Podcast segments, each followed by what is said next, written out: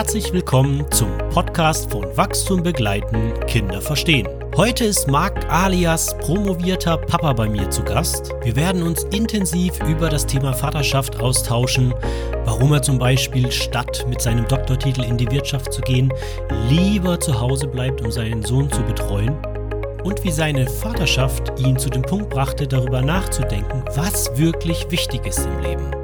Ich freue mich auf die Episode. Los geht's!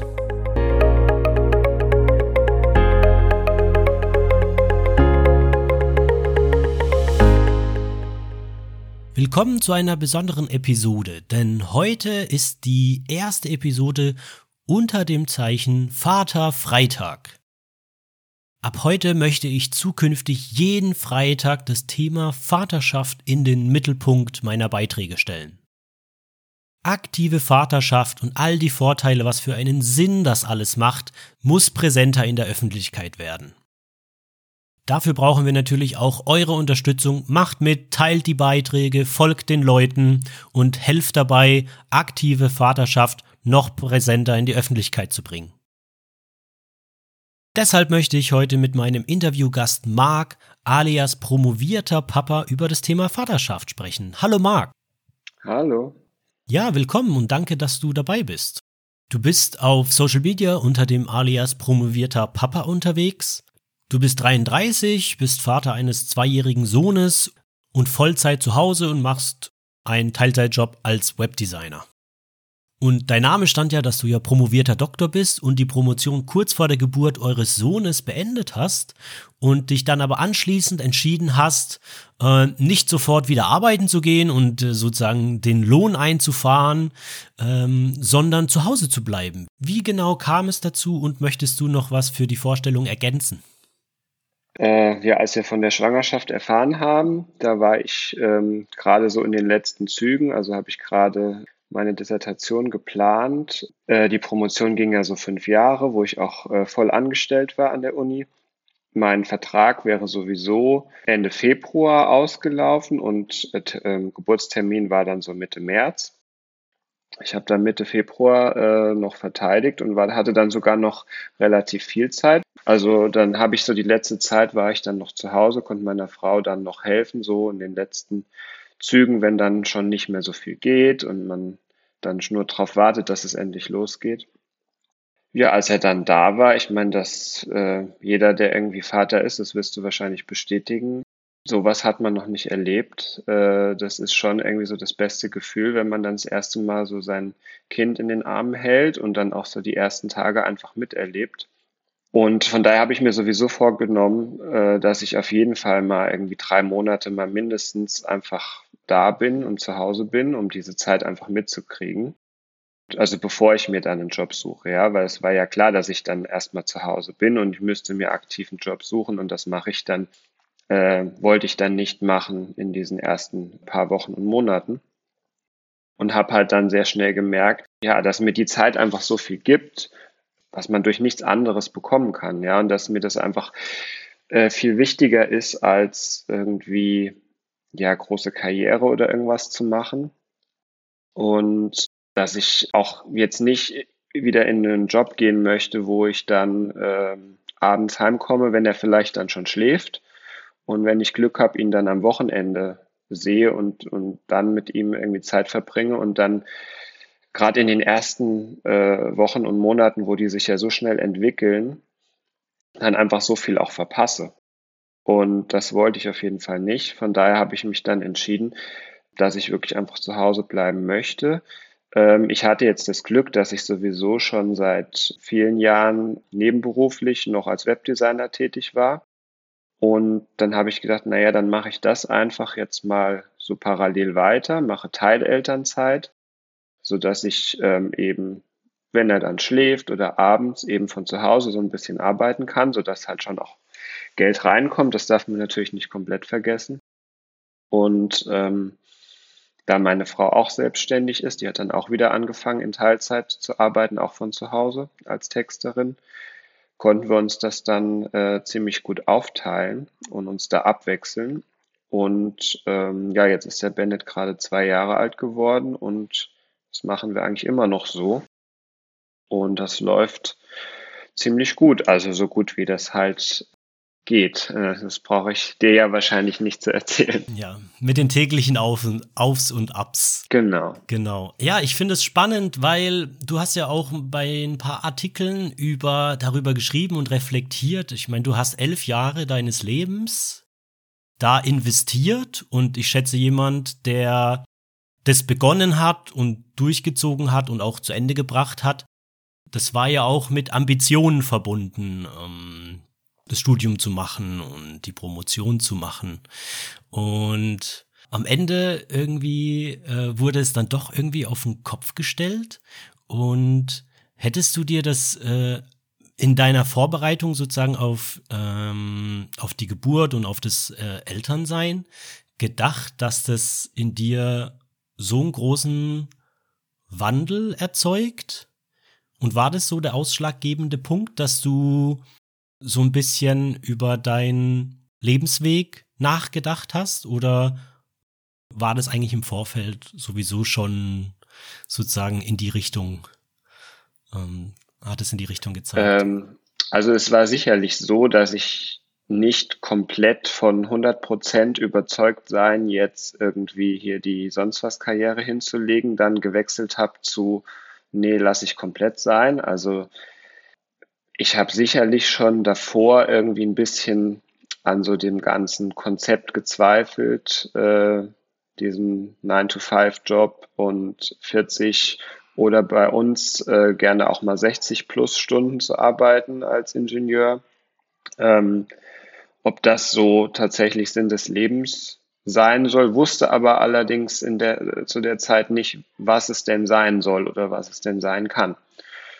Von daher denke ich, sollte es wahrscheinlich auch irgendwo so sein, weil äh, der Sinn kam halt dann, ja, mit dem Kind. Das, ähm, und da bin ich mir dann halt jetzt relativ sicher, dass das auf jeden Fall doch viel eher der Sinn des Lebens sein sollte, dass man eben ein Kind und Familie hat und eben ähm, die Zeit zusammen verbringt, als sich ja mehr oder weniger tot zu arbeiten ähm, und für, für den Urlaub dann zu leben oder das Wochenende oder das Auto. Was auch immer oder das Auto oder keine Ahnung was, das im Endeffekt dann die Erfüllung bringt. Ich meine, das mag für manche Leute so sein, aber bei mir ist es auf jeden Fall nicht so. Und wie gesagt, das habe ich vorher auf jeden Fall schon irgendwo gemerkt. Aber und auch ja, wie du hast ja gesagt, elf Jahre lang ähm, war ich da an der Uni. Ich meine, wenn du Bachelor machst, Master und anschließend Promotion, dann bist du so bei zehn, elf, zwölf Jahren, je nachdem, wie schnell das Ganze geht. Ja, irgendwo auf dem Weg hat das sicherlich langsam mal angefangen, vor allem wenn du dann eben in den letzten fünf Jahren ja auch schon ähm, ja eigentlich einen ganz normalen Job hast, der fest angestellt bist und dass die eigene Forschung, das läuft ja dann so parallel. Und von daher gab das einen ganz guten Vorgeschmack und dann habe ich schon gemerkt, nee, okay, das kann es nicht sein und habe jetzt dann eine für mich passendere Alternative gefunden. Mhm. Und gab es da gemischte Reaktionen aus deinem Umfeld von Freunden, Familie, anderen promovierenden Professoren und so weiter? Ähm, ja, auf jeden Fall. Also eigentlich kann das äh, kaum jemand verstehen, hm, glaube ich. Also meine Frau versteht es natürlich, äh, sonst wären wir auch nicht verheiratet, glaube ich. Und ähm, ja, ich meine, meine Eltern haben sicherlich auch äh, erstmal ähm, geguckt oder gefragt, ja, bist du dir sicher und nach der ganzen Zeit und so weiter. Aber ich meine, ähm, die verstehen das dann natürlich irgendwo auch. Ich meine, die kennen mich ja auch oder wussten auch, dass ich die ganze Zeit irgendwie da schon so ein bisschen dran gezweifelt habe. Aber sonst, wenn ich das anderen Leuten erzähle, die halt noch so total in diesem Hamsterrad einfach drin sind und das auch, auch gar nicht hinterfragen und gut finden, die können das natürlich überhaupt nicht verstehen, ja. Äh, warum man dann in Anführungszeichen elf Jahre seines Lebens verschwendet. Aber ich sage halt dann immer, okay, jetzt habe ich in Anführungszeichen elf Jahre verschwendet. Soll ich jetzt noch weitere wie viele Jahre verschwenden oder sage ich jetzt Stopp und höre mit dem Verschwenden auf? Weil es ist ja immer die Frage, wie man Verschwenden definiert. Und für mich ist dann jetzt die Zeit in den letzten zwei Jahren definitiv nicht verschwendet. Ob die das dann verstehen können oder nicht, das, das hängt so wirklich mal sagen von dem eigenen Mindset irgendwo ab. Aber so sehe ich das halt. Haben dich die Reaktionen beschäftigt? Ähm, ja, am Anfang natürlich schon, ja. Also ähm, klar, gerade am Anfang, wo, wo ich dann ähm, überlegt habe, soll ich das tatsächlich machen oder kann ich das machen oder funktioniert das, wird das funktionieren, dann ähm, fängt man natürlich auch irgendwo an zu zweifeln, ja, und lässt sich da irgendwie so ein bisschen mitreißen. Aber glücklicherweise hatte ich ja dann gar keinen festen Job, weil es einfach der Vertrag ausgelaufen ist. Von daher war das ja keine Entscheidung, die ich irgendwo aktiv erstmal treffen musste, sondern ich konnte es so ein bisschen aussitzen und konnte einfach gucken, ob es denn geht und ob es denn funktioniert. Und wie gesagt, mittlerweile sind jetzt zwei Jahre rum und es funktioniert gut und es äh, gefällt mir gut und es tut mir und uns gut und eigentlich immer besser. Und von daher sehe ich im Moment keinen Grund, das äh, zu ändern oder anders zu machen. Ich meine, ich weiß nicht, was, was in drei Jahren oder in fünf Jahren ist. Vielleicht sage ich dann, okay, jetzt ist der Bandit irgendwie größer. Vielleicht möchte ich dann jetzt nochmal, keine Ahnung, was auch immer machen, ja. Kann ich ja dann immer noch machen. Äh, aber für den Moment jetzt ist es auf jeden Fall das Richtige für uns. Ja, ich glaube, das, also für mich äh, bist du da an einem Punkt, glaube ich, schon von einer ganz wertvollen Einsicht, bei der ich auch gerade mittendrin bin, halt nur am hinteren Ende, weil ja mein Sohn ist ja gerade in dem Alter, wo er, er ist sechs, er geht nächstes Jahr, ist er im Schulalter. Und ich war ja Vollzeit zu Hause, äh, habe zwar auch meine Weiterbildung und solche Sachen im Hintergrund gemacht, aber tatsächlich jetzt an der Stelle zu stehen und zu merken, am Anfang, als junge Eltern, wenn die Tage noch so unheimlich intensiv auch sind, weil sie so viel brauchen, äh, jetzt auch zu merken, ja, diese intensive Zeit, die geht nicht ewig, ne? Wenn so, sobald die Richtung fünf, sechs, sieben Jahre gehen, wird die Welt interessanter, Freunde, es kommen andere Sachen hinzu. Genau, und dann zu merken, ja, es gibt ja auch, ja, hinten raus sozusagen auch noch eine Menge Gelegenheiten und Möglichkeiten, all die Dinge umzusetzen, die wir umsetzen wollen, ohne vielleicht, dass wir so viel verpassen müssen äh, von dieser von dieser schönen, aber auch sehr anstrengenden Zeit. Und wenn wir gerade dabei sind, anstrengende Zeit. Wie waren denn die letzten zwei Jahre für dich, wenn du jetzt drauf zurückblickst auf, auf die ersten äh, Jahre der Elternschaft? Ja, also als erstes mal natürlich sehr schön. Und natürlich ist es auch mit Anstrengung verbunden, das ist ganz klar. Ähm, gut, das ist von Kind zu Kind sicherlich unterschiedlich. Es kommt vielleicht auch irgendwo drauf an, mit welcher Baseline man irgendwie startet. Ob man schon vorher irgendwie zerstört ist und das dann noch oben drauf kommt oder keine Ahnung, aber gut, es lag sicherlich auch daran, dass ich dann eben nicht nach sechs Wochen oder drei Monaten wieder voll arbeiten gegangen bin und meine Frau dann alles hatte oder umgekehrt oder wie auch immer das Modell ist, sondern wir es uns halt aufteilen konnten.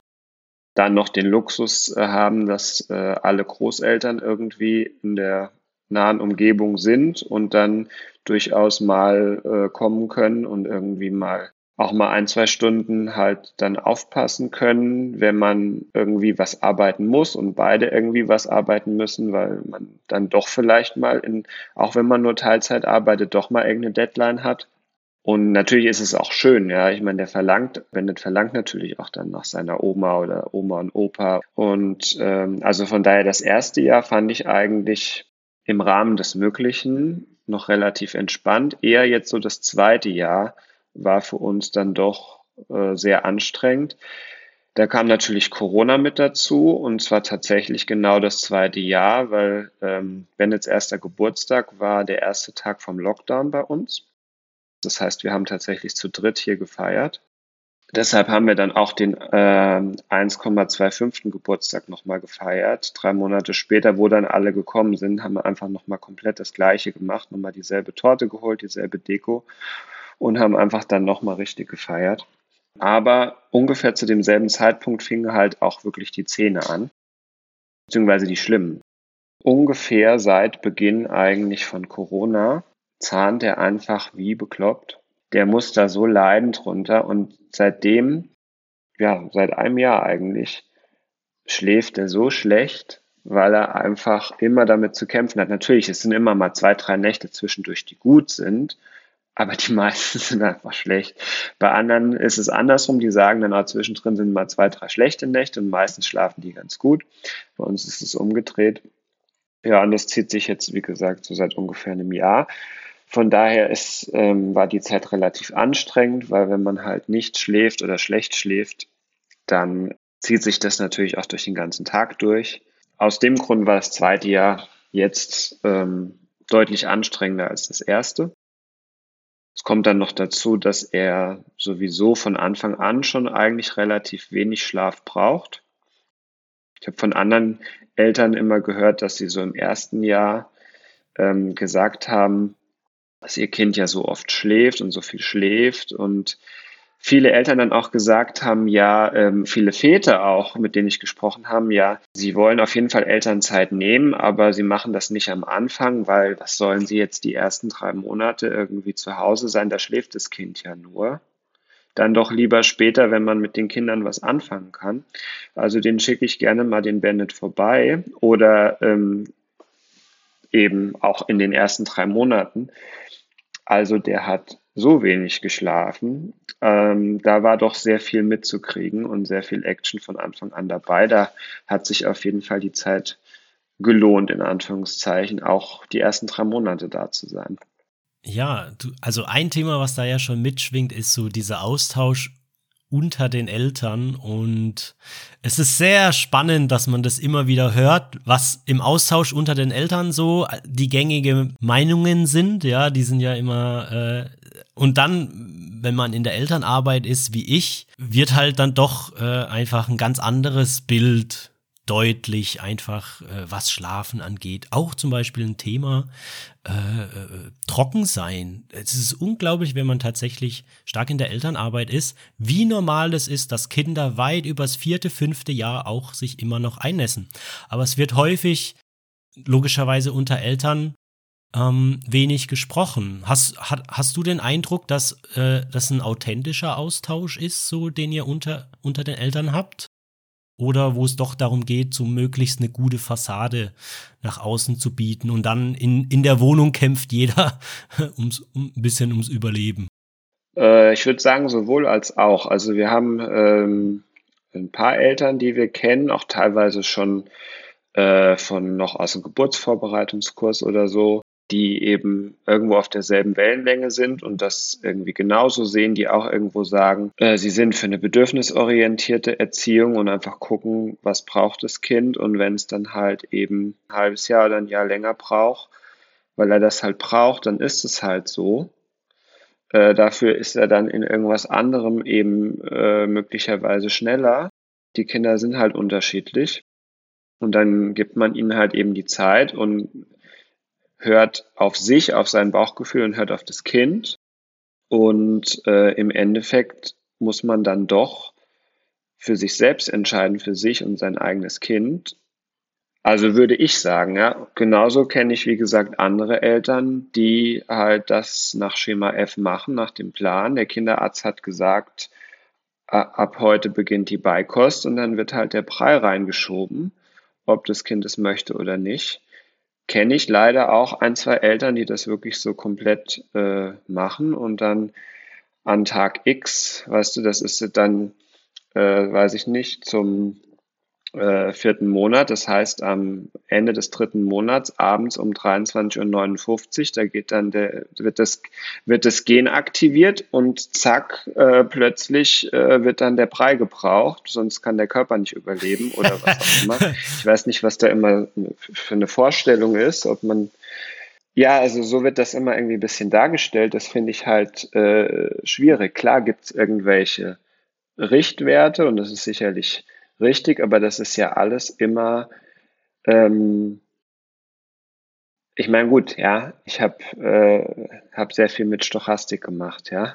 Von daher, genau. äh, in meiner Promotion, von daher bin ich da vielleicht ein bisschen vorbelastet, aber ähm, daher weiß ich, dass solche ähm, Sachen halt immer und du sagst, was ist normal? Ja, das ist halt irgendwo der Mittelwert aus allem. Bist du der Mittelwert oder bist du vielleicht ganz unten am Spektrum? Bist du ganz oben oder bist du irgendwo zwischendrin?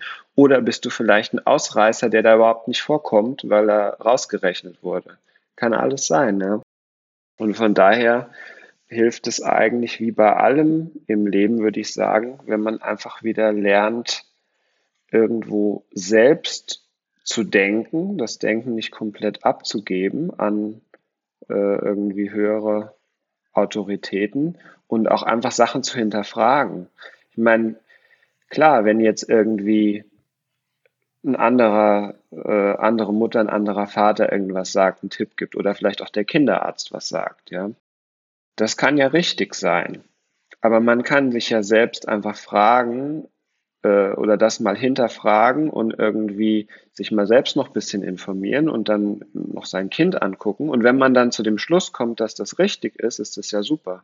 Aber man kann genauso gut zu dem Schluss kommen, dass es vielleicht für sich und sein eigenes Kind nicht hundertprozentig passt oder eben vielleicht erst eine Woche oder einen Monat später drankommt. Das ist so eine Sache, das beobachte ich leider immer wieder, äh, bei in Gesprächen auch mit anderen Eltern, dass sie das halt ganz gerne abgeben. Aber es ist halt die Frage, ob das dann für das Kind tatsächlich im Endeffekt richtig ist, wenn man einfach strikt nach irgendeiner Tabelle vorge vorgeht oder ob man wirklich auf das Kind hört. Ja, oder auch nach irgendeinem Dogma, Mantra und so genau. weiter. Ähm, was, also du hast das Denken, ich würde es einfach nochmal gern ergänzen wollen sozusagen mit meinen Worten nochmal beschreiben, was du, finde ich, ganz gut auf den Punkt gebracht hast, war, sich zu stark an diesen Leitfaden, Ratgeber zu orientieren und vor allem nach irgendwelchen Methodiken zu suchen, die man nach Schema F anwenden kann. Ne? Das bringt uns, also das, das ist immer so mein Standpunkt, auch in meinen Dingern, wo ich, wo ich sage, die Lösung liegt immer im individuellen Beziehungstanz zwischen diesem Vater, Mutter und diesem Kind. Und so, wenn wir auf diese Ebene von allgemeinen Ratschlägen und so weiter gehen, dann merke ich immer wieder, wie es die Leute rauszieht aus diesem individuellen Beziehungstanz, wo wir nicht nur selbstständig denken können, sondern wir sind Beziehungswesen und wir, um, um wirklich zu erfahren, was dieses eine Kind jetzt braucht, das ist so hochgradig individuell, dazu muss man mit diesem Kind gut in Beziehung sein und äh, da wahrnehmen, was die Bedürfnisse sind. Da kann es natürlich, und das finde ich super, dass du das sagst mit der Stochastik, und ich glaube, das ist tatsächlich so, für alle, die ein bisschen Hintergrundwissen in Wahrscheinlichkeitsrechnung haben, ist so dieses Orientieren am Durchschnitt so das bescheuertste, was man sich nur irgendwie äh, ausdenken kann, wenn es tatsächlich um Individuen geht. Ne? Wenn bei anderen Themen kann man das ja gerne machen. Ja, vor allem so sonst bei allen Themen im, im Leben ähm, wehrt man sich eigentlich immer dagegen, so Mittelmaß zu sein. Man will ja. immer irgendwie mhm. besonders sein, immer aus der Masse irgendwie herausstechen, immer, keine Ahnung, irgendwie anders sein. Und das wird auch irgendwie mittlerweile äh, fast vorausgesetzt, das zu sein. Man muss sich irgendwie von der Masse abheben. Unique Selling Point. Ja, aber genau. Aber wenn es dann um sowas geht, wie irgendwie Kindererziehung oder sowas, dann orientiert man sich daran, was eben das Mittelmaß ist, ja, was ja eben genau diese ähm, Richtwerte oder sonst was sind und das widerspricht sich irgendwo. Und deswegen, deswegen, das meinte ich mit dem Selbstdenken oder Reflektieren, weil wenn ich diesen Zusammenhang jetzt quasi sehe, dann ist für mich der Schluss, dass da irgendwie einfach nicht gedacht wird, weil das, das ist doch was, das muss man sehen, dass man auf der einen Seite im, im Leben eine Sache verfolgt, nämlich irgendwie individuell zu sein und wie du sagst, USP und sonst irgendwas. Aber beim Kind macht man dann das Gegenteil. Und das, das passt für mich irgendwo nicht zusammen. Und das heißt ja nicht, dass ich das äh, irgendwie total verteufel, dass man sich an irgendwelche Richtwerte hält oder an irgendwelche Ratschläge oder sowas. Das ist ja, das ist ja richtig, dass man sich das alles anguckt und anhört mhm. und sich irgendwo Hilfe holt. Aber das können und sollen ja irgendwo immer nur Anregungen sein, dass man sagt dann, okay, genau. wie hat es jemand anders gemacht? und quasi als Idee und dann muss ich ja gucken, passt das zu mir und zu meinem Kind oder was davon passt zu uns oder was kann ich mir davon für, äh, für uns mitnehmen. Aber ich werde das ja nie zu 100 Prozent kopieren können, weil wir sind halt einfach nicht, wir sind halt andere Menschen. Genau. So, also wenn wir so jetzt ein Klon davon wären, dann wäre es einfach, da würde ich es genau übernehmen und dann würde ich genau dieselben Sachen richtig machen und genau dieselben Sachen falsch. Aber ich habe es versucht mal zusammenzufassen, tatsächlich so mit das, das, was du gesagt hast, eben, das ist in erster Linie kann man sich von anderen, und das seien jetzt andere Eltern oder auch Experten, wirklich äh, inspirieren lassen und genau, da ja. äh, sich das äh, sozusagen anschauen, um es innerlich zu verwerten, aber eben nicht, um es irgendwie eins zu eins übernehmen zu können, weil wir sind andere Menschen, ist natürlich äh, genau der, der Punkt. Und das bringt mich so zu der Frage, automatisch sind wir hier gelandet. Hast du dich auf deine Vaterschaft in irgendeiner Art und Weise vorbereitet, jetzt außer dem obligatorischen äh, Geburtsvorbereitungskurs, ähm, auch, auch tiefergehender mit, ja, also was für eine Erziehung in Anführungsstrichen wollen wir, wollen wir angehen? Irgendwelche Sachen gelesen, sich dich informiert oder seid ihr einfach sozusagen reingegangen und mit dem Ding, ja, wir schauen von Tag zu Tag oder so und vertrauen auf Intuition? Wir haben uns natürlich irgendwo vorbereitet. Ich meine, man fängt dann an, irgendwelche Sachen zu lesen und wir haben auch irgendwie ein, zwei Ratgeber, glaube ich, gekauft, ähm, wobei meine Frau die hauptsächlich gelesen hat, weil sie dann natürlich ja während der Schwangerschaft das natürlich immer gelesen hat und dann geguckt hat, jetzt bin ich in dem und dem Monat und keine Ahnung und irgendwelche Symptome oder irgendwelche Veränderungen, die sie gemerkt hat, irgendwo auch einzusortieren. Aber ähm, wir haben dann relativ schnell gemerkt, dass uns das eigentlich nicht so viel bringt oder dass wir ein paar von den Sachen ohne das jetzt selbst schon mal erlebt zu haben, aber einfach nur, wenn wir uns da hineinversetzen in diese Situation, wie es denn sein würde, schon etwas anders sehen, möglicherweise. Und dann, klar, dann haben wir äh, viele Sachen gegoogelt, da muss man natürlich auch ein bisschen vorsichtig sein, da findest du ja auch alles. ja. Haben sicherlich auch äh, auf Instagram immer mal geguckt, wie machen das denn andere Eltern oder so, weil es ja auch einfach interessant ist zu sehen und dann sicherlich gute Beispiele, sicherlich auch schlechte Beispiele gefunden. Aber ja, äh, so viel, sage ich mal, gar nicht dann vorbereitet. Und das im Nachhinein betrachtet wiederum war vielleicht tatsächlich dann mal gar nicht so schlecht, dass wir aus unserem Muster, sowas eigentlich zu viel zu machen, rausgezwungen wurden und dann doch ziemlich viel intuitiv machen mussten und gemacht haben und dann gemerkt haben, hey, so ist es ja eigentlich gedacht. Ich meine, wir hatten auch eine sehr gute Hebamme, die uns vorher äh, schon ein bisschen begleitet hat und hat uns eigentlich alles äh, gezeigt, was man so am Anfang wissen muss. Ansonsten, und ich meine, das wirst du wahrscheinlich ja bestätigen, ist das irgendwo ist es Learning by Doing. Mhm, mhm. Und, und Trial und Error. Ja, natürlich, klar. Das gehört ja aber dazu. Ja, äh, genau, absolut. Nur, und, das, und das ist eigentlich, da komme ich zurück zu dem, was ich ja am Anfang erzählt habe, mit irgendwo Sinn des Lebens und keine Ahnung. Irgendwo finde ich, dass das, was man da lernt, wenn man irgendwie so ein Kind von Anfang an begleitet, das kann man eigentlich aufs ganze Leben übertragen, weil so ist es eigentlich ursprünglich ja mal gedacht. Du musst irgendwie selbst dich da durchfinden, du musst Sachen ausprobieren und natürlich machst du dann auch Fehler, aber nur so lernst du dann auch. Da hätte ich noch die Nachfrage einfach, also die Intuition oder wie wir da rangehen, wenn wir intuitiv rangehen, die speist sich natürlich auch vorrangig aus unserem eigenen Erfahrungsschatz. Und auch wir waren ja mal Kinder und äh, sind erzogen worden in unserem Elternhaus oder begleitet worden, je nachdem.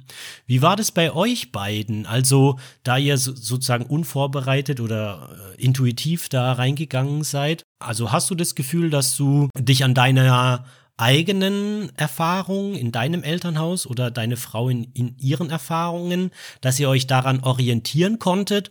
Oder war das mehr so dieses, oh, also ich weiß nicht, war das eher so eine äh, Kindheit, wo man sagt, ich weiß auf jeden Fall, ich will es anders machen, als ich es erfahren habe?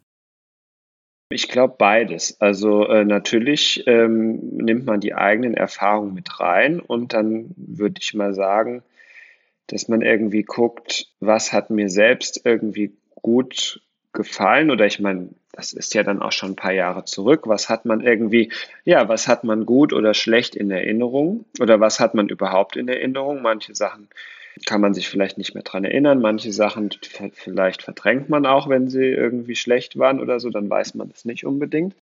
Und so gibt es sicherlich Dinge, die man sagt, die möchte man genauso machen, weil man die selbst gut fand. Und andere Sachen, wo man sagt, okay, das möchte ich explizit anders machen, weil ich das vielleicht nicht so gut fand. Dann, wenn man dann mal weiterdenkt, wenn der Bennett dann später mal erwachsen ist, wird er sich sicherlich an Sachen zurückdenken und sagen, okay, wie die das gemacht haben, jetzt im Nachhinein betrachtet, fand ich jetzt nicht so. Aber das, also wer macht schon alles richtig und alles perfekt? Es muss nur gut genug sein. Perfekt gibt es nur auf dem Papier oder in unseren Köpfen. Und das ist das, wo ich immer versuche, also wo ich selber daraus Vertrauen schöpfe und auch das immer so weitergeben will. Ich meine, wir Menschen sind ja auch ein natürliches System. Wir sind ja Teil der Natur. Ich mag das immer nicht, wenn Mensch und Natur so gegenübergestellt wird. Und alles, was in der Natur über Hunderttausenden von Jahren Bestand hat, das entwickelt und bringt ja eine gewisse Robustheit mit sich. So, und alles, was perfekte Bedingungen brauchen würde, um sich zu entfalten, das hätte in der, unter natürlichen Bedingungen eigentlich keine Chance. Und das ist so das, wo wir müssen nicht perfekt sein, und gleichzeitig hat jede Generation natürlich die Möglichkeit, zu reflektieren und zu versuchen, ein Stück weit in eine, in eine andere Richtung zu gehen. Ich würde gern anschließen an das, was du vorhin schon gesagt hattest, mit dem, was man da alles lernt. Ich war auch nach, nach ein paar Jahren, habe ich mir auch gedacht, eigentlich müsstest du als Arbeitgeber nur Eltern einstellen. Ich meine, die lernen Verantwortung in, in der Regel, ich sag mal, ja, nehmen wir mal den Schnitt, Verantwortung in einem Maße, wie es viele vielleicht nie zu spüren bekommen.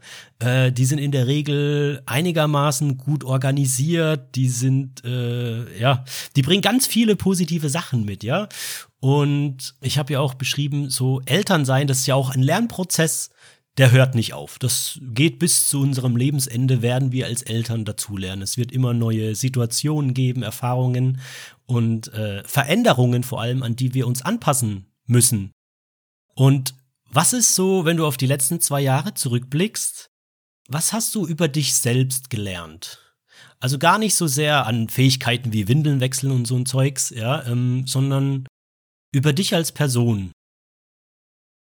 Ja, wobei Windelwechseln ist ja eigentlich auch ein ganz gutes Thema, weil da sagen, habe ich von so, also jetzt allgemein gesprochen, jetzt nicht unbedingt von mir, aber ich habe von so vielen Vätern vorher gehört, oh nee, Windeln wechseln, also das ist ja total eklig, das mhm. kann ich auf keinen Fall machen. Das lasse ich dann mal die Mama machen oder keine Ahnung, oder nee, das mache ich nie oder sowas.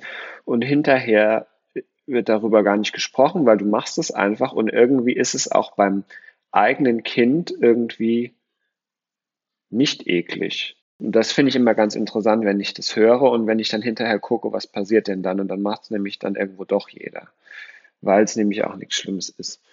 Ähm, aber du hast jetzt gefragt, was ich zu, von, äh, zu meiner eigenen Person irgendwie gelernt habe über die letzten zwei Jahre. Da muss ich mal überlegen, was ich eigentlich ich weiß es ehrlich gesagt gar nicht. Ich könnte ich könnt die Frage auch formulieren, vielleicht stößt es dann eher was an. Hast du Seiten an dir selber kennengelernt, jetzt durch das Vatersein, die du so vorher nicht von dir kanntest? Na, ich würde eher sagen, dass ich Seiten oder irgendwie Gedanken oder sowas oder Gefühle, die ich halt irgendwie schon die ganze Zeit hatte, ne, wo ich gesagt habe, ich habe hier schon seit Jahren irgendwie so ein bisschen daran gezweifelt oder mir hat irgendwie was gefehlt, dass sich die dadurch halt bestätigt haben, dass ich dann gemerkt habe, okay, das ist eben genau das und das, das kann ich gut und das, das will ich gut und das fühlt sich irgendwie einfach gut und richtig an. Und ja, auch dass man halt irgendwie, dass du im Endeffekt eigentlich alles also gerade wenn es um dein eigenes Kind geht, dann kannst du eigentlich alles machen, oder auch alles sein, was eben gerade verlangt wird. Das geht dann einfach, du funktionierst dann. Und du kannst dann auch, ähm, wenn er dann nachts um vier plötzlich hellwach ist und auf, auf direkt von 0 auf 100 und du bist irgendwie so, oh Gott, es ist 4 Uhr nachts und er sagt dann halt puzzeln und dann stehst du halt auf um 4 Uhr nachts und puzzelst zwei Stunden und gehst halt um sechs wieder ins Bett und dann ist es halt so und es geht dann halt. Hm. ja. Ähm, und ja, dann bist du halt am nächsten Tag irgendwo durch und brauchst halt einen Kaffee mehr. Oder äh, hoffst dann darauf, dass es einen Mittagsschlaf gibt, damit du mitschlafen kannst eine Stunde. Aber das geht dann halt. Da bist dann, äh, weil du dann weißt, das muss jetzt sein, der Körper funktioniert dann einfach. Und dann anderen, äh, wenn du das anderen Leuten erzählst, die sagen dann, oh Gott, nee, ich könnte niemals mitten in der Nacht dann aufstehen und was weiß ich. Du hast irgendwo keine Wahl, weil der ist dann wach und der will dann aufstehen. Der sagt dann halt, nee, jetzt raus. Dann ist das so. Ja, also das, du funktionierst einfach. Wenn es um dein eigenes Kind geht, dann funktionierst du, wenn du musst. Ich würde gern noch eine, ein, ein Thema anschneiden, was, glaube ich, auch immer so ein Thema ist für, für junge Eltern und glaube ich auch darüber hinaus, zumindest für mich oder bei uns, ist das Thema Partnerschaft, wenn du auf die letzten zwei Jahre zurückblickst. Wie würdest du beschreiben, wie sich eure Partnerschaft verändert hat? Hat sich da was verändert? Ähm, ist eher, eher eine rhetorische Frage. wie blickst du auf das Thema? Ähm, ja gut, ich meine, natürlich hat sich viel verändert, weil ähm, im Prinzip sind wir seit zwei Jahren erstmal Eltern.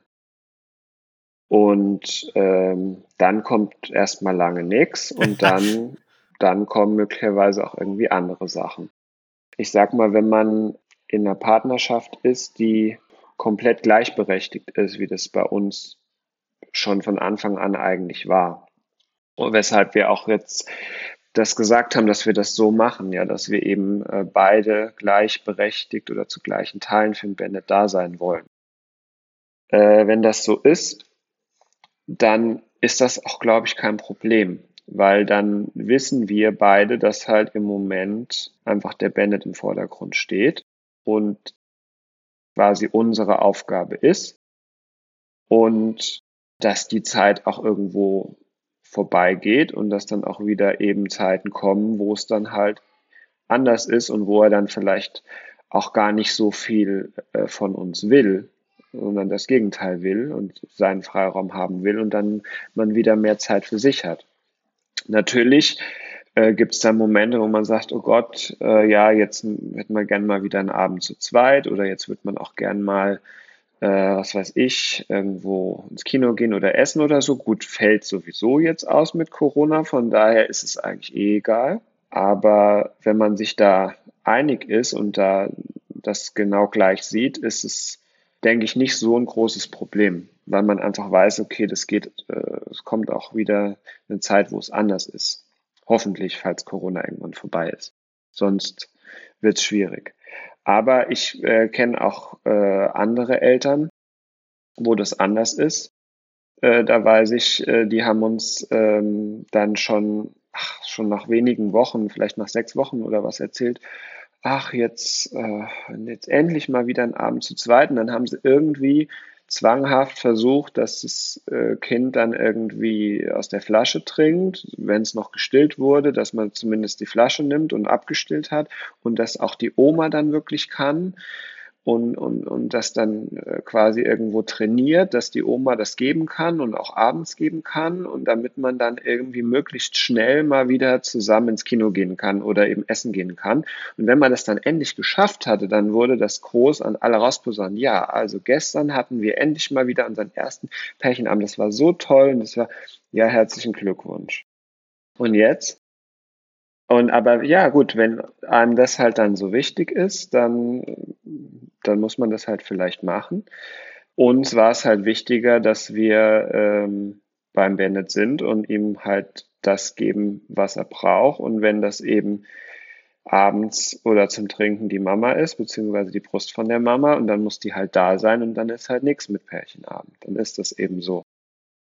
Allerdings sind das die gleichen Eltern, die äh, schon wieder jetzt das zweite Kind haben oder unterwegs haben, wo ich mir dann denke, ja, wenn euch das doch so wichtig war, warum fangt ihr denn jetzt so schnell wieder von vorne an? Also das, ähm, das widerspricht sich dann manchmal so ein bisschen, aber so sind halt die Menschen unterschiedlich. ja, danke. Du lachst. Ja, ich muss, ich muss, ich muss bei dem, bei dem Satz muss ich, muss ich auch ein bisschen wieder an das Thema mit dem Selbstdenken und dem Durchschnitt und so, weil häufig ist das ja immer noch bei uns, auch wenn wir natürlich schon in einer anderen Welt jetzt sind und äh, ich würde sagen, unsere Generation, die so in, der, in den 80er Jahren geboren sind, auch aufgewachsen ist. Und trotzdem gibt es ja noch häufig genug so diesen, diesen, dieses Bild von Familie von zwei Kindern, die nah zusammen sind, weil die sollen ja so super miteinander spielen und all die Dinge. Das sind dann häufig die Eltern, die, die dann natürlich auch viel Rat suchen für Geschwisterstreit und all solche Sachen.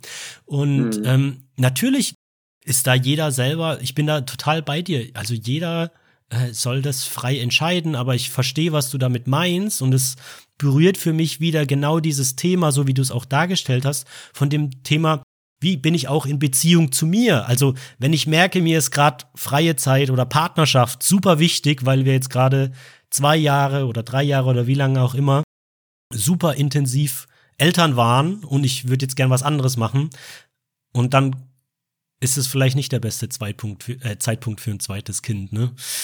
Aber ich glaube, dass bei vielen hängt es tatsächlich gar nicht mehr daran, dass das eben dieses Bild ist, was man kennt von der Familie mit zwei Kindern und so weiter, sondern es ist tatsächlich irgendwo, die wollen das jetzt irgendwie abgeschlossen ja. haben und dann soll das Leben halt so weitergehen, wie es halt davor war. Ähm, kleiner Newsflash äh, wird wahrscheinlich die nächsten 18 Jahre mindestens, mindestens, falls überhaupt nicht passieren. Ja, wenn, wenn überhaupt. Du hast ja gesagt, das Elternsein geht äh, eben unser Leben lang weiter. Selbst wenn sie dann aus dem Haus sind, geht es irgendwie noch weiter ähm, du kriegst dein Leben nicht zurück, wie es vorher war. Das heißt, wenn das jetzt nicht ein Unfall war, wo du halt eben in Anführungszeichen Pech hattest, sondern das tatsächlich wolltest, dann hättest du es dir vielleicht ähm, etwas genauer überlegen sollen, weil dein Leben wie vorher kriegst du nicht zurück. Aber wenn du das möchtest, äh, also wenn du ein Kind, dich für ein Kind entschieden hast, dann ist das ja auch, möchtest du das ja auch gar nicht. Du möchtest dein Leben von vorher ja auch nicht zurück, weil dann wäre dein Kind nicht da.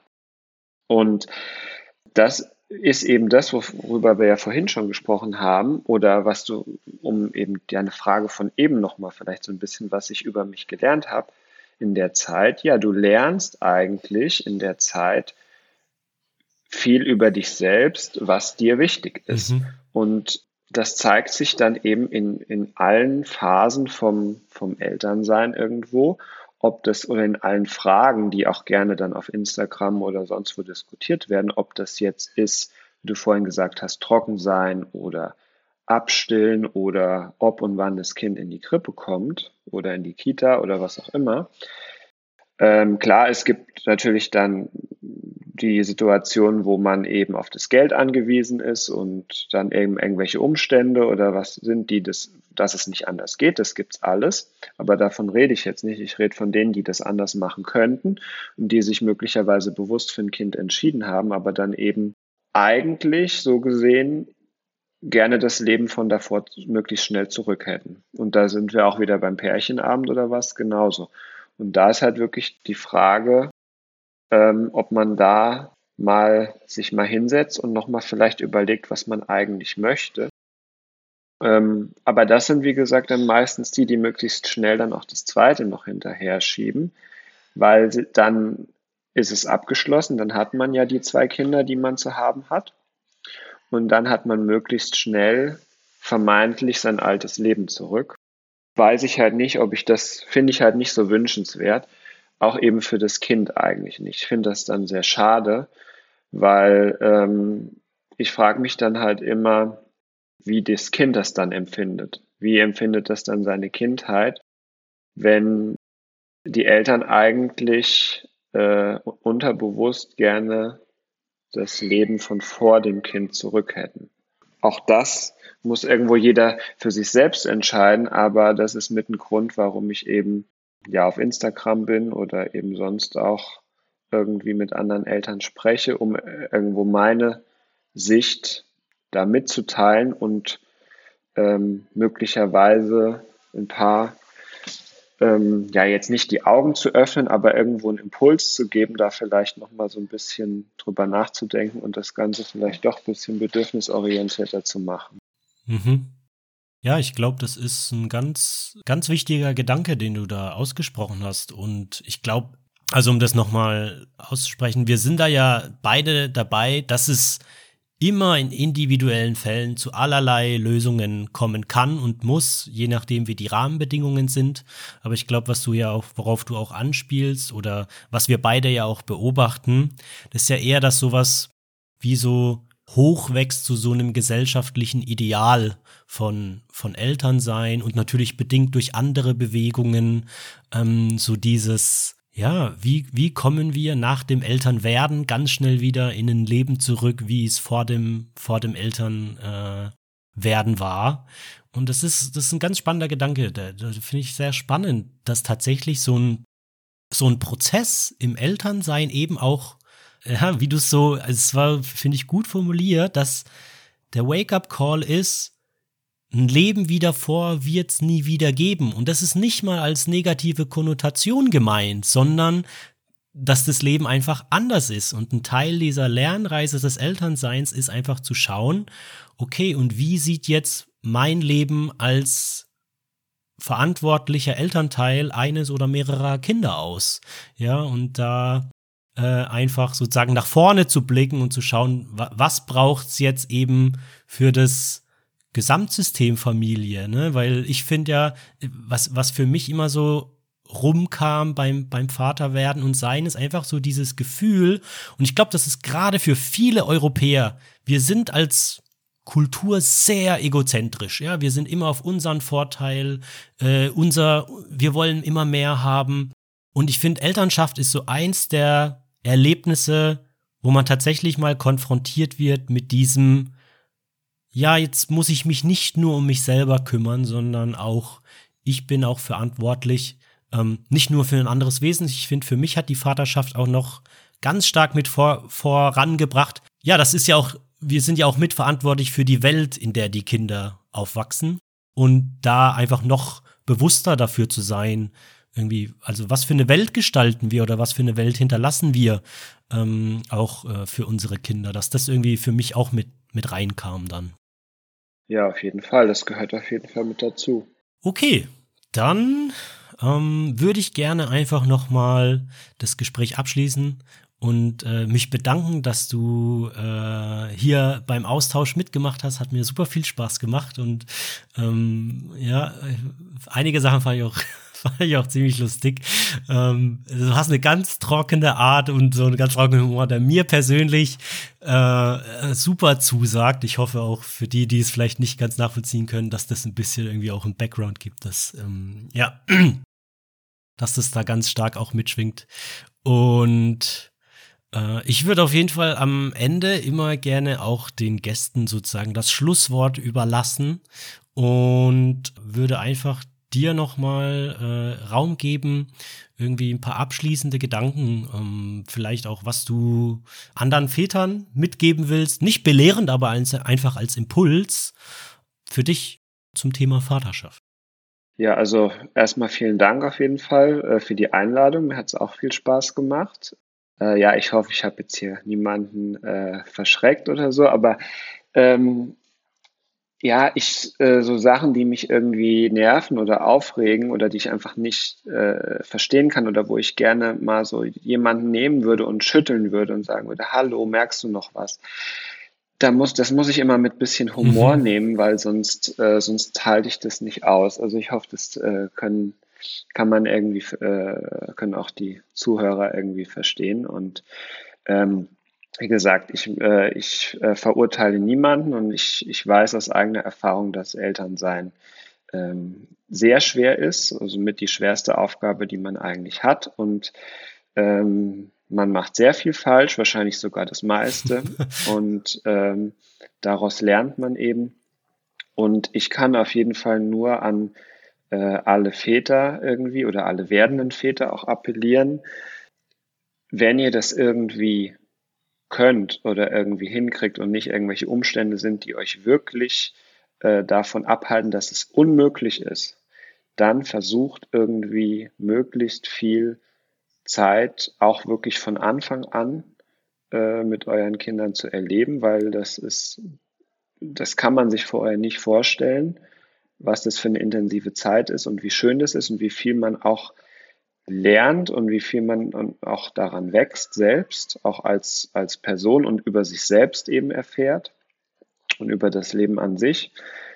Und deshalb finde ich Elternzeit eine super Sache und eben auch tatsächlich auch in den ersten Wochen und Monaten. Für mich war es die beste Entscheidung zu sagen, tatsächlich nicht nur Elternzeit, sondern im Prinzip sowas wie Stay-at-home-Dad zu sein ähm, oder auch Hausmann. Deswegen nenne ich mich ja auch promovierter Papa. Klar, äh, muss auch irgendwie Geld verdient werden. Deswegen bin ich ja nebenbei auch noch selbstständig als Webdesigner. Ja, und natürlich machen wir keine großen Luftsprünge aktuell, was ja mit Corona auch gar nicht geht. Aber es reicht halt aus. Und ähm, vielleicht muss es nicht immer größer, weiter, mehr sein. Vielleicht reicht es einfach, dass es ausreicht. Äh, und im Moment reicht es aus, um einfach ähm, so viel Zeit wie möglich ähm, mit dem Bennett zu verbringen und einfach auch wir zusammen als Familie. Und deswegen würde ich es mir einfach nicht anders wünschen, als es jetzt ist. Und wie gesagt, was die Zukunft bringt, werden wir mal sehen.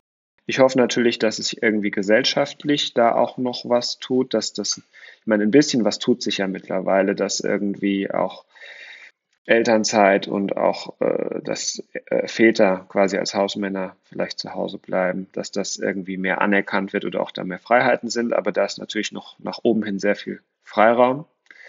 Das ist auch mit ein Grund, warum ich das mache, einfach um da ein bisschen ähm, Awareness für zu schaffen.